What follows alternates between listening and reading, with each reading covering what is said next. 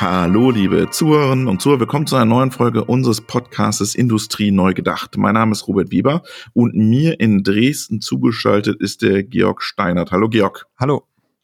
Georg, du arbeitest an der TU Dresden. Stell dich doch ganz kurz den Zuhörern und Zuhörern vor. Was machst du an der TU Dresden?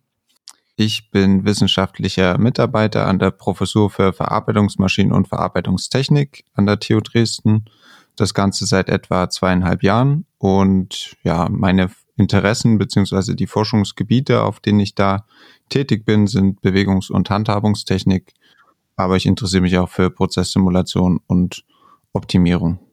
Und du bist auch im Verpackungsbereich unterwegs damit, gell? Genau, also unsere Professur beschäftigt sich eben vor allem mit Verarbeitungs- und Verpackungsmaschinen. Wir gliedern uns da ein ins Institut für Naturstofftechnik. Mhm in der Fakultät Maschinenwesen und die wiederum in dem Bereich Ingenieurwissenschaften. Die Leitung hat Professor Jens Peter Maischak und wir sind etwa 20 Mitarbeitende und ja, wie gesagt, beschäftigen uns vor allem mit Verarbeitungsmaschinen. Das sind Maschinen, die Konsumgüter produzieren, also Produkte des täglichen Bedarfs. Mhm. Und das sind eben vor allem auch Verpackungsmaschinen. Mhm. Erzähl doch mal ein bisschen, ähm, in welchen, äh, ihr arbeitet ja auch viel mit Industrieunternehmen zusammen, mit Maschinenbauern zusammen, ihr forscht ja nicht im luftleeren Raum. Lass uns doch mal ein bisschen über die Herausforderungen sprechen. Womit kommen die Unternehmen auf euch zu, wenn sie mit euch zusammenarbeiten wollen? Was sind so deren Pain Points oder wo wollen sie sich verbessern? Wo sehen sie Potenzial, das zu erforschen zu lassen? In welchen Bereichen? Ja, um das so ein bisschen äh, zu erläutern, ähm, vielleicht ein paar Worte zur Verarbeitungsmaschine an sich. Die zeichnet sich vor allem durch drei Punkte aus. Das sind komplexe Funktionen, ein hoher Verknüpfungsgrad und hohe Produktivitäten. Also wir sprechen da von 2400 Kaugummistreifen pro Minute, von äh, 2000 Bonbons pro Minute oder 60.000 Flaschen, die da pro Stunde abgefüllt werden das sind eben genau die Punkte, wo es bei unseren Projektpartnern eben immer ein bisschen hakt und wo wir ein bisschen helfen können. Also never touch the running system oder was ist die Definition? Ähm, ähm Weil du gesagt hast, 2000 ähm, Bonbons, 2400 Kaugummis, 60.000 Flaschen. Das hört sich so für mich an, das läuft und das wollen wir gar nicht anfassen. Wir sind gar nicht daran interessiert, das zu optimieren. Oder wo gibt es da Optimierungsmöglichkeiten? Da gibt's ganz, ganz viele äh, Optimierungsmöglichkeiten, weil dieser ganze Markt, der ist natürlich auch in Bewegung. Mhm. Da gibt's von Gesetzgeberseite neue Einflüsse und natürlich ist jedes Unternehmen auch daran interessiert, eine möglichst hohe Produktivität zu gewährleisten. Und ja, wie gesagt, dann kommen eben auch solche Trends wie Nachhaltigkeit mit rein, mhm. wodurch man eben von konventionellen Packstoffen zum Beispiel äh, hin zu nachhaltigeren Lösungen kommt. Und dann treten da eben vor allem wieder volatile und inhomogene Stoffeigenschaften auf, ähm, mit denen man irgendwie umgehen muss. Dann muss man diese Prozesse, wo du sagst, never touch a running system, muss man natürlich wieder anfassen, weil man die nicht so einfach auf diese neuen Umstände adaptieren kann. Genau da versuchen wir mit unserer Forschung beizutragen. Mhm. Du hast jetzt gerade gesagt, Nachhaltigkeit ist ein Thema, das kommt. Wie, wie ist das Thema? Diese Maschinen, die du, mit denen ihr zusammenarbeitet, mit Partnern, die sind ja schon hochautomatisiert, oder? Ja. Kommen die dann eher mit, mit Software-Themen auf euch zu, dass mir sagt, okay, wir machen noch irgendwie ein Vision-System zur, zur Erkennung, zur Produktqualität, oder sind es dann wirklich Hardware-Themen, dass man ganze Prozesse umstellt? Was sind so die, die Hauptthemen, mit denen die auf euch zukommen? Genau, also unsere Kompetenz ist vor allem der Prozess mhm. und im Speziellen die, die Wirkpaarung, das heißt ein Arbeitsorgan, was irgendeine Veränderung an einem Verarbeitungsgut vornimmt. Mhm. Das ist, das sind so unsere Kompetenzgebiete. Bei uns geht es jetzt weniger um die gesamte Maschine. Mhm. Ähm, da gibt es andere Forschungsstellen. Bei uns ist es eben vor allem die Prozesse. Neben der Bewegungstechnik, wo ich jetzt äh, zu Hause bin, beschäftigen wir uns auch mit Siegelprozessen, ähm, die man ja ja für die meisten Verpackungen, die irgendwie mit Folie zusammenhängen, wo man da nicht dran vorbeikommt. Ähm, wir beschäftigen uns vor allem auch mit Reinigungsprozessen. Mhm. Da gibt's eine, äh, eine große Forschungsgruppe bei uns am Institut, die sich nur damit beschäftigt, wie können wir eine bedarfsgerechte Reinigung gewährleisten. Und dann haben wir auch eine Gruppe, die beschäftigt sich viel mit alternativen Packstoffen. Mhm. Ja, wie kann man konventionelle Verpackungen durch Verpackungen aus Karton ersetzen und wie kann man den Karton verarbeiten, so dass man da ein ansprechendes Verpackungsdesign erhält. Genau, du hast ja drei Use Cases mitbringen. Sollen wir da vielleicht mal einsteigen, Georg? Gern. Ähm, fang doch mal mit dem Use Case Nummer eins an. Ja, das sind jetzt äh, Use Cases, die stammen vor allem aus meiner mhm. Forschungsgruppe der Bewegungstechnik. Das sind mal ganz praktische Beispiele für Forschungsprojekte oder Industriekooperationen, die so in den letzten Jahren liefen. Den ersten Use Case, den ich mitgebracht habe, ist der intermittierende Fluidtransport. Oh Gott, was ist das? Erzähl, erklär ein bisschen. Der kommt in Apfelanlagen zum Einsatz. Das ist so, dass ein Behälter äh, mit Fluid gefüllt wird. Mhm. Dafür muss er in Ruhe sein. Dann wird er von dieser Füllstation mit einer eindimensionalen Bewegung abtransportiert äh, zu einer weiteren Verarbeitungsstation, zum Beispiel Qualitätskontrolle, Etikettierung. Beim Getränk Karton muss zum Beispiel auch noch der Deckel gesiegelt werden. Mhm. Also wir haben da eine, eine Schritt-Rast-Bewegung und das Ziel unserer Projektpartner war da, die Bewegungszeit so weit wie möglich zu reduzieren, mhm. um einerseits die Gesamtausbringung der Verarbeitungsanlage äh, steigern zu können, mhm. Der anderen Seite aber auch mehr Zeit für den Abfüllvorgang zu haben, ja, wo dann eine höhere Genauigkeit gewährleistet werden kann. Mhm. Und wie habt ihr das gelöst? Erstmal haben wir geschaut, wo ist denn überhaupt das Bottleneck? wo treten Probleme aus, warum können wir aktuell die Bewegungszeit nicht reduzieren. Und da ist uns aufgefallen, okay, bei zu hohen Beschleunigungen schwappt das Fluid aus dem Behälter heraus. Mhm. Oder ja, wenn man jetzt mehrere Takte hintereinander hat und das betrachtet, kommt es dann zu Resonanzeffekten. Das Fluid schaukelt sich über die Takte immer weiter auf. Mhm. Irgendwann tritt dann ein Fluidverlust auf und das wollen wir natürlich nicht. Oder jetzt beim Getränkekarton möchte man auch nicht, dass die Siegelflächen damit äh, fluid benetzt werden. Der nächste Punkt war Modellbildung. Wie können wir diese Bewegung der Fluidoberfläche abbilden? Haben dafür uns ein mechanisches Ersatzmodell äh, gewählt und das experimentell parametrisiert mhm. und validiert. Mhm. Wie seid ihr zu dem Ergebnis gekommen? Also ihr habt digitalisiert das Modell, oder? Richtig? Genau. Ja. Also die Motivation, das Ganze zu modellieren, war, dieses äh, Modell in die Bewegungsrechnung mit einzubeziehen. Mhm. Also wir haben da ein numerisches Optimierungsverfahren mhm. entwickelt, in welches wir dieses Modell der Fluidoberfläche äh, mit implementiert haben, mhm. Konnten damit Bewegungsvorgaben berechnen, die wirklich auf diesen speziellen Anwendungsfall mhm. zugeschnitten waren. Mhm. Und wie deployt ihr dann dieses Modell wieder auf die Maschine? Wie einfach oder wie schwer ist es? Das Modell an sich kommt nicht in die Maschine, aber die Bewegungsvorgabe, okay. das Beschleunigungsprofil. Okay. Das Beschleunigungsprofil enthält dann gewissermaßen äh, dieses Modell damit waren wir auch sehr erfolgreich. Also in den Industrieprojekten, die wir da gemacht haben, konnten wir die Bewegungszeit um bis zu 40 Prozent reduzieren. Wow. Was ich mal als sehr ja, erfolgreich. Absolut. Überdurchschnittlich erfolgreich. Wie lange hat es gedauert, dieses Projekt, bis ihr zu der Lösung gekommen seid, vielleicht auch? Ja, das ist schwer zu sagen. Also dieses äh, Optimierungsverfahren, das ja wurde über mehrere Jahre in, in einem Grundlagenforschungsprojekt entwickelt.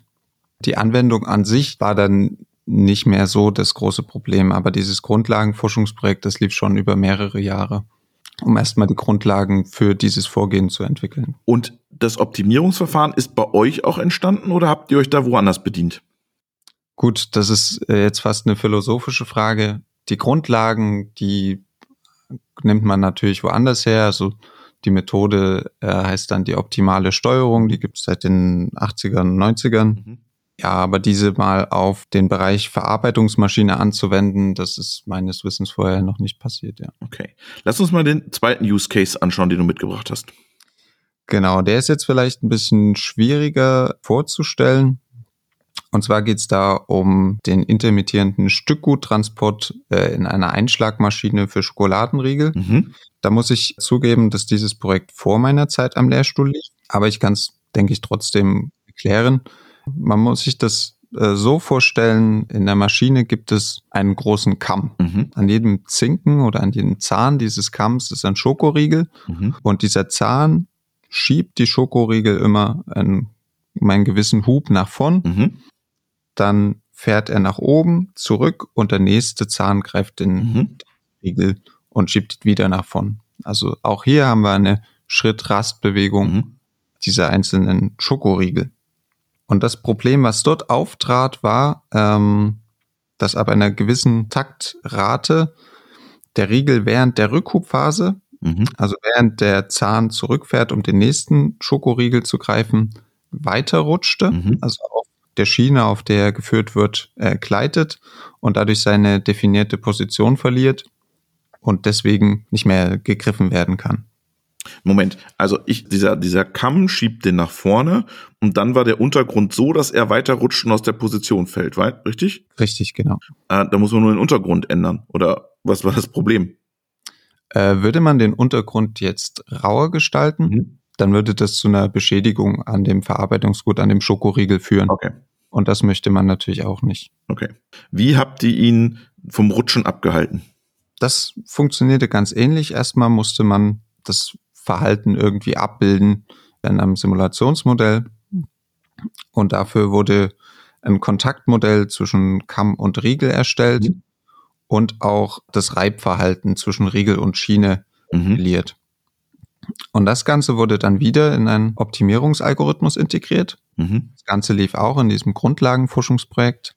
Genau, das Ergebnis war dann, dass der Kamm den Riegel anstößt und dann, bevor der Kamm dann nach oben fährt, den Riegel wieder abfängt, so zum Stehen kommt. Aber der rutscht, rutscht der immer gleich, der Riegel? Ja, also bei gleicher Geschwindigkeit des Kamms ist das Verhalten des Riegels verallgemeinerbar. Okay. Und jetzt macht der Kamm im Prinzip eine Umdrehung oder eine Funktion mehr und das Problem ist gelöst. Genau. Also der Kamm stößt den Riegel an, mhm. der Riegel gleitet frei und dann fängt der Kamm ihn wieder ab, so dass der Riegel zum Stehen kommt. Der Kamm fährt nach oben und zurück und stößt den nächsten Riegel an. Jetzt hast du ja im Gegensatz zum ersten Projekt dort auch, musstest du ja auch, sagen wir mal, an der Hardware was ändern, oder? Komplett dieses, die Funktion des, dieses Kamms umbauen, oder? Dieser Kamm an sich war durch ein, durch ein Fünfgelenk gesteuert, also mhm. im weitesten Sinne Parallelroboter. Und damit konnte man da auch an der Hardware äh, konnte man die Hardware beibehalten mhm. und musste auch nur die Bewegungsvorgabe ändern. Mhm. Wie einfach ist es, so eine Bewegungsvorgabe einfach zu ändern? Das, du sagst so, das haben wir einfach geändert, aber das stelle ich mir schon ein bisschen herausfordernd vor. Die meisten Antriebshersteller haben ja irgendwelche Standardbibliotheken, mhm. ähm, Standardvorgaben für Rast- und Rastbewegungen äh, etc. Und viele bieten aber dann auch die Möglichkeit an, digitale Kurvenscheiben abzufahren, mhm. indem man einfach eine Weggeschwindigkeit und Beschleunigungsvorgabe über der Zeit einlädt. Über diese Funktion, die meiner begrenzten Erfahrung nach bei ziemlich vielen Antriebsherstellern mhm. zur Verfügung steht, kann man sowas ja relativ unkompliziert umsetzen. Mhm. Okay. Lass uns den dritten Use Case noch anschauen. Vielleicht noch zu dem Stückguttransport, weil das finde ich sehr eindrucksvoll, dass man diese Taktrate gegenüber einem Standardbewegungsprofil um 300 Prozent steigern konnte. 300 Prozent? 300 Prozent. Wow. Und ist dieser, das wollte ich fragen, ist dieser Schokoriegel immer weggerutscht oder war der, mal rutschte er und mal rutschte er nicht? Ab einem gewissen Punkt kam es da zu Problemen, dass halt diese Volatilitäten, also mhm. diese Unterschiede bei Stoffriegeln zu Unterschieden führten. Mhm das kann man jetzt vielleicht schon ein bisschen vorwegnehmen, ist ein spannendes Forschungsthema, diese Prozesse dann robust gegenüber solchen Volatilitäten zu gestalten. Aber das ist äh, eher ein zukünftiges Forschungsthema. Da sprechen wir gleich am Ende nochmal drüber, wie man das dann robust kriegt. Aber lass uns nochmal kurz den dritten Use Case von eurem Institut anschauen. Genau, das ist ein, ein aktuelles Projekt. Da geht es um Pick-and-Place-Prozesse. Mhm. Das ist mittlerweile ein sehr beliebter Prozess in Verarbeitungsmaschinen, ein Handhabungsvorgang zum Ordnen, Einlegen von Stückgütern, also zum Beispiel von einzelnen Verpackungen in eine Endverpackung. Mhm. Das Ganze wird dann mit Vakuumsauggreifern realisiert, die man unten an einen Roboter anbringt. Roboter Delta-Roboter oder was ist das? Genau, in unserem Fall jetzt ein Delta-Roboter. Diese Prozesse werden aber auch mit äh, seriellen Roboter-Kinematiken umgesetzt. Also das ist ganz unterschiedlich. Mhm. Was war der, der Pain Point bei dem, bei dem Thema? Das Problem war, dass bei zu hohen Beschleunigungen das Produkt verloren ging. Mhm. Also das Produkt zwar gegriffen wurde, aber während der Transportphase ja der Kontakt zwischen Sauggreifer und Verarbeitungsgut sich gelöst hat und das Produkt dann entsprechend nicht mehr in die Endverpackung eingelegt werden konnte. Mhm. Auch da mussten wir dann eben in die äh, Modellbildung gehen. Und da ist uns aufgefallen, dass eben diese Belastung am Greifer durch ja, Trägheitskräfte und Momente infolge der Beschleunigung vorhanden sind und dass aber die Beschleunigungsrichtung entscheidend ist. Also ein Sauggreifer kann in horizontaler Richtung andere Kräfte aufnehmen als in vertikale Richtung. Dass es eben auch ein Unterschied ist, ob jetzt das Produkt durch seine Trägheit am Greifer zieht oder mhm. den Greifer andrückt. Letzterer Fall ist jetzt eher unproblematisch. Mhm. Und habt ihr das Problem schon jetzt gelöst oder seid ihr noch dabei? Ja, wir sind da aktuell noch dabei. Also mhm. der Ansatz ist jetzt, Bewegungsprofile zu berechnen mit reduzierten Beschleunigungen in diese Bewegungsrichtungen, die für den Sauggreifer sensibel sind. Mhm. Und da sind wir gerade noch dabei, das ja in eine Verarbeitungsmaschine zu implementieren, diese neuen Bewegungsvorgaben. Mhm. Mhm. Was ist da die, die Schwierigkeit? Ja, die Schwierigkeit an sich ist einfach nur die, die Software, die mhm. Implementierung, ähm, wo wir aber mit äh, unseren Partnern zusammenarbeiten.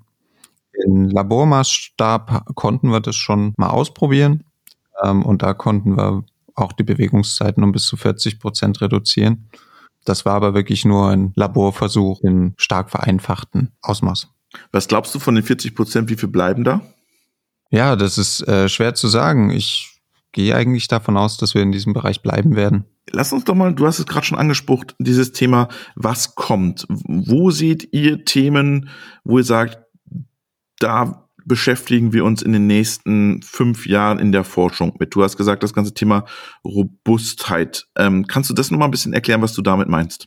Vielleicht ein Beispiel. Äh, aktuell geht ja der Trend zu Monomaterialien. Das heißt, mhm. Folien, welche nicht aus verschiedenen Folienschichten bestehen, sondern aus einem Material.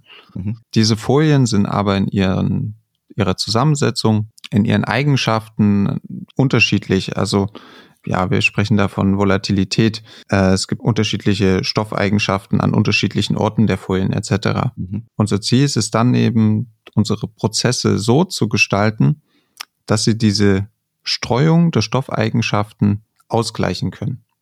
Das ist ein Punkt. Ein anderer Punkt sind, ja, das hatte ich ähm, äh, am Anfang schon mal erwähnt, äh, alternative Packstoffe. Mhm. Wir waren jetzt zum Beispiel auf der Interpack, ähm, da hatten wir einen Stand äh, und haben dort vorgestellt, wie man eine Folie umformen kann, die aus Algen besteht. Wie schaffen wir es irgendwo von den petrochemischen Packstoffen hin zu biobasierten Packstoffen zu kommen. Was ist die Herausforderung dabei? Kannst du es äh, erklären? Ich bin da jetzt nicht der Experte für, aber äh, so wie ich es verstehe, ist das Problem eig eigentlich nur der Technologievorsprung. Mhm. Also, dass man eben seit 30, 50, 70 Jahren, ich weiß es nicht genau, mhm. Erfahrung hat mit dem Umgang von diesen konventionellen Packstoffen und dass man dieses Wissen und die Technologien für diese neuen Packstoffe erstmal noch aufbauen muss. Okay. Ähm, was, was siehst du noch für Technologien am Horizont? Wir reden jetzt gerade über, wir, wir sprechen über den Elefant im Raum, ChatGPT, KI. Oder sagt, sagst du, die, die Verpacker gehen an diese Prozesse noch gar nicht ran und lassen inter, künstliche Intelligenz, Machine Learning an die Maschinen ran? Wie siehst du da das Thema ähm, Hype oder sagst du ähm, never change a running process? Wir wollen gar nicht da so tief rein in das Thema und das verknüpfen miteinander. Ich bin da der persönlichen Meinung, dass das äh, nicht nur Hype ist, ja. sondern dass wir da auch als Branche äh, nicht dran vorbeikommen werden. Mhm. Ja, wir sind da auch intern in Gesprächen, wie wir es schaffen, da Kompetenzen aufzubauen. Mhm. Ja, wie wir es eben schaffen, künstliche Intelligenz äh, in die Verarbeitungsmaschine zu bringen. Mhm. In gewissen Bereichen ist das ja auch schon der Fall. Also zum Beispiel im Bereich Qualitätskontrolle Mhm. Aber ich denke, es gibt da auch noch eine Menge weiterer Potenzial, äh, Potenziale, zum Beispiel im Konstruktions- und Entwicklungsprozess mhm. oder auch in der Prozessführung. Mhm. Ja, genau. Das ist aber zum aktuellen Zeitpunkt noch ein bisschen Zukunftsmusik. Mhm. Aber ich bin der persönlichen Meinung, dass wir da nicht drum herum kommen werden und steht auch bei uns an der Profession nicht allein. Mhm. Wenn ihr dann was habt, Georg, dann meldest du dich bitte wieder bei uns. Vielen Dank für den Einblick in eure Use Cases und eure Welt der Verpackung und Verarbeitungsmaschinen und schöne Grüße nach Dresden. Vielen Dank.